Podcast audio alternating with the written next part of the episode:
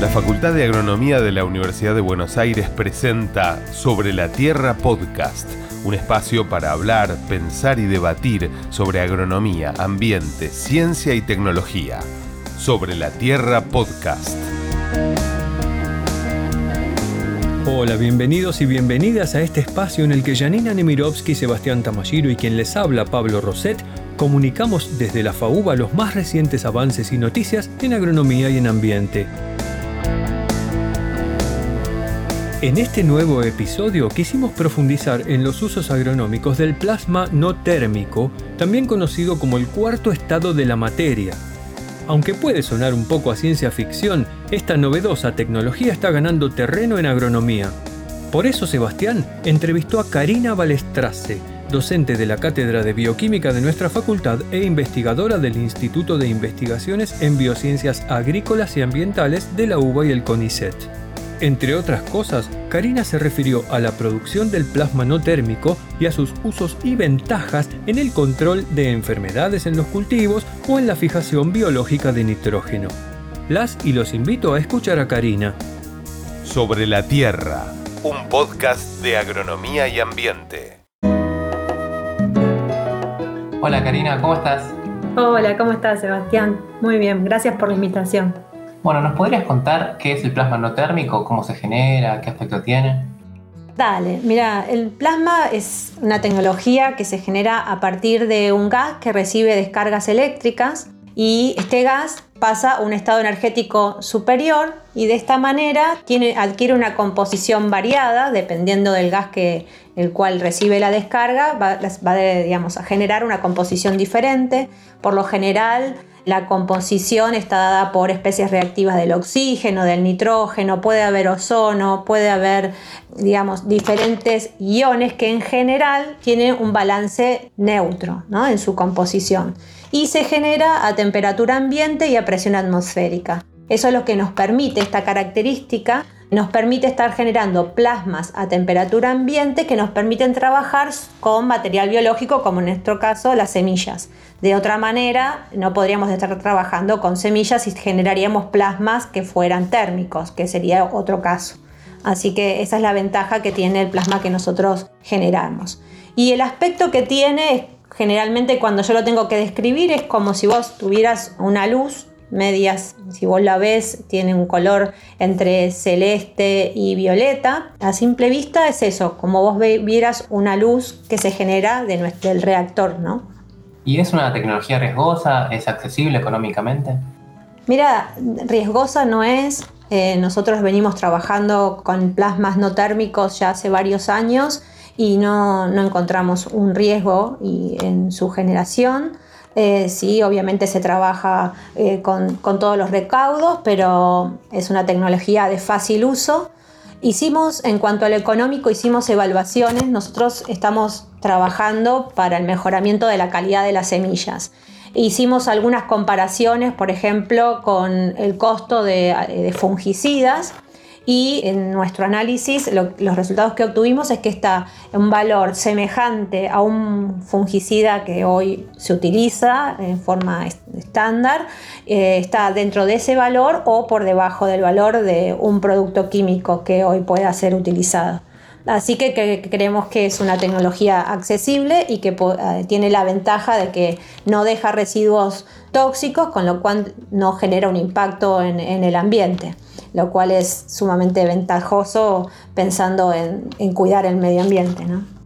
¿Y cómo es que esta tecnología se comenzó a usar en el agro y qué usos se le encontraron? ¿Qué problemáticas buscaron abordar? En realidad es una tecnología que se conoce ya hace muchos años, eh, varias décadas atrás, pero en los últimos, diría yo, cinco, cinco años venimos trabajando nosotros, pero ponele más o menos en los últimos 10 años se ha ido incrementando el uso de los plasmas no térmicos en diferentes áreas.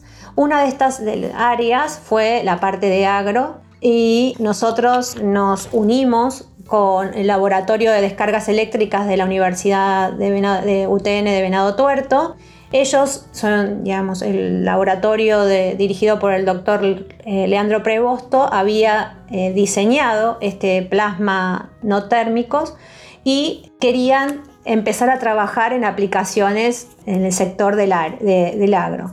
Entonces de ahí es que nos conectamos y empezamos a trabajar en función de la calidad de semillas. Nosotros veníamos trabajando independientemente de esto en, estrés oxidativo, en evaluar las diferentes situaciones de estrés en plantas de soja y estábamos en ese momento trabajando con estrés biótico. Entonces vimos la posibilidad de juntar los dos temas y se abrió la posibilidad de hacer tratamientos de semillas de soja que estaban infectadas con diferentes patógenos. Y ahí fue, empezamos nuestra, nuestra carrera con, con encontrar una aplicación a esta tecnología y la verdad que tuvimos muy buenos resultados que en el control de patógenos como Fusarium, el complejo de aporte. La verdad que más o menos en el 2015 es que arranca toda esta aventura y los resultados fueron muy buenos. Hoy ya tenemos publicados varios trabajos, una tesis ya finalizada, eh, lo cual nos, nos da digamos, mucha información de eh, las diferentes aplicaciones que estamos proponiendo para la tecnología. Hoy por hoy sabemos que controla patógenos, como te decía, no solo externo, sino patógenos que se encuentran dentro de las semillas.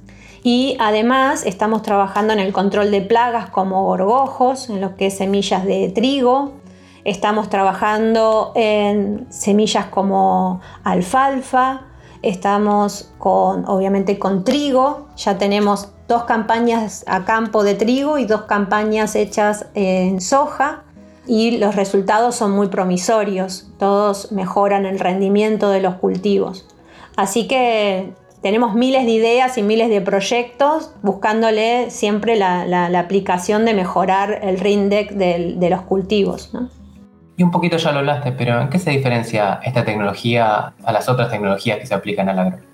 Eh, básicamente esta tecnología es un método físico la cual, como te decía, no deja residuos químicos, por lo cual no tiene impacto ni en agua ni en suelos, o sea, no tiene un impacto negativo en lo que es el medio ambiente.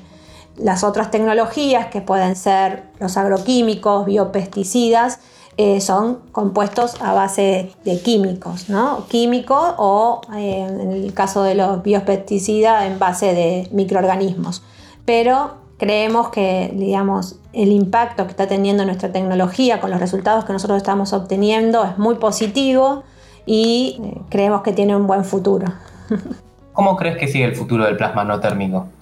Uy, tenemos muchos proyectos y estamos muy, muy entusiasmados. Nuestro futuro es lograr hacer una transferencia de la tecnología lograr, hoy por hoy tenemos un prototipo a un nivel intermedio, una escala de 100 kilogramos de semillas por hora y estamos trabajando en un convenio con ITEC, eh, con IPF Agro, eh, tratando de, justamente hacer este convenio para lograr hacer un escalado eh, del equipo, ya un, escalado comercial a un, nivel de 1 de a 5 toneladas hora. Ese es el objetivo y, nuestro horizonte es lograr implementar la tecnología, colocarla en el mercado para que pueda ser utilizada.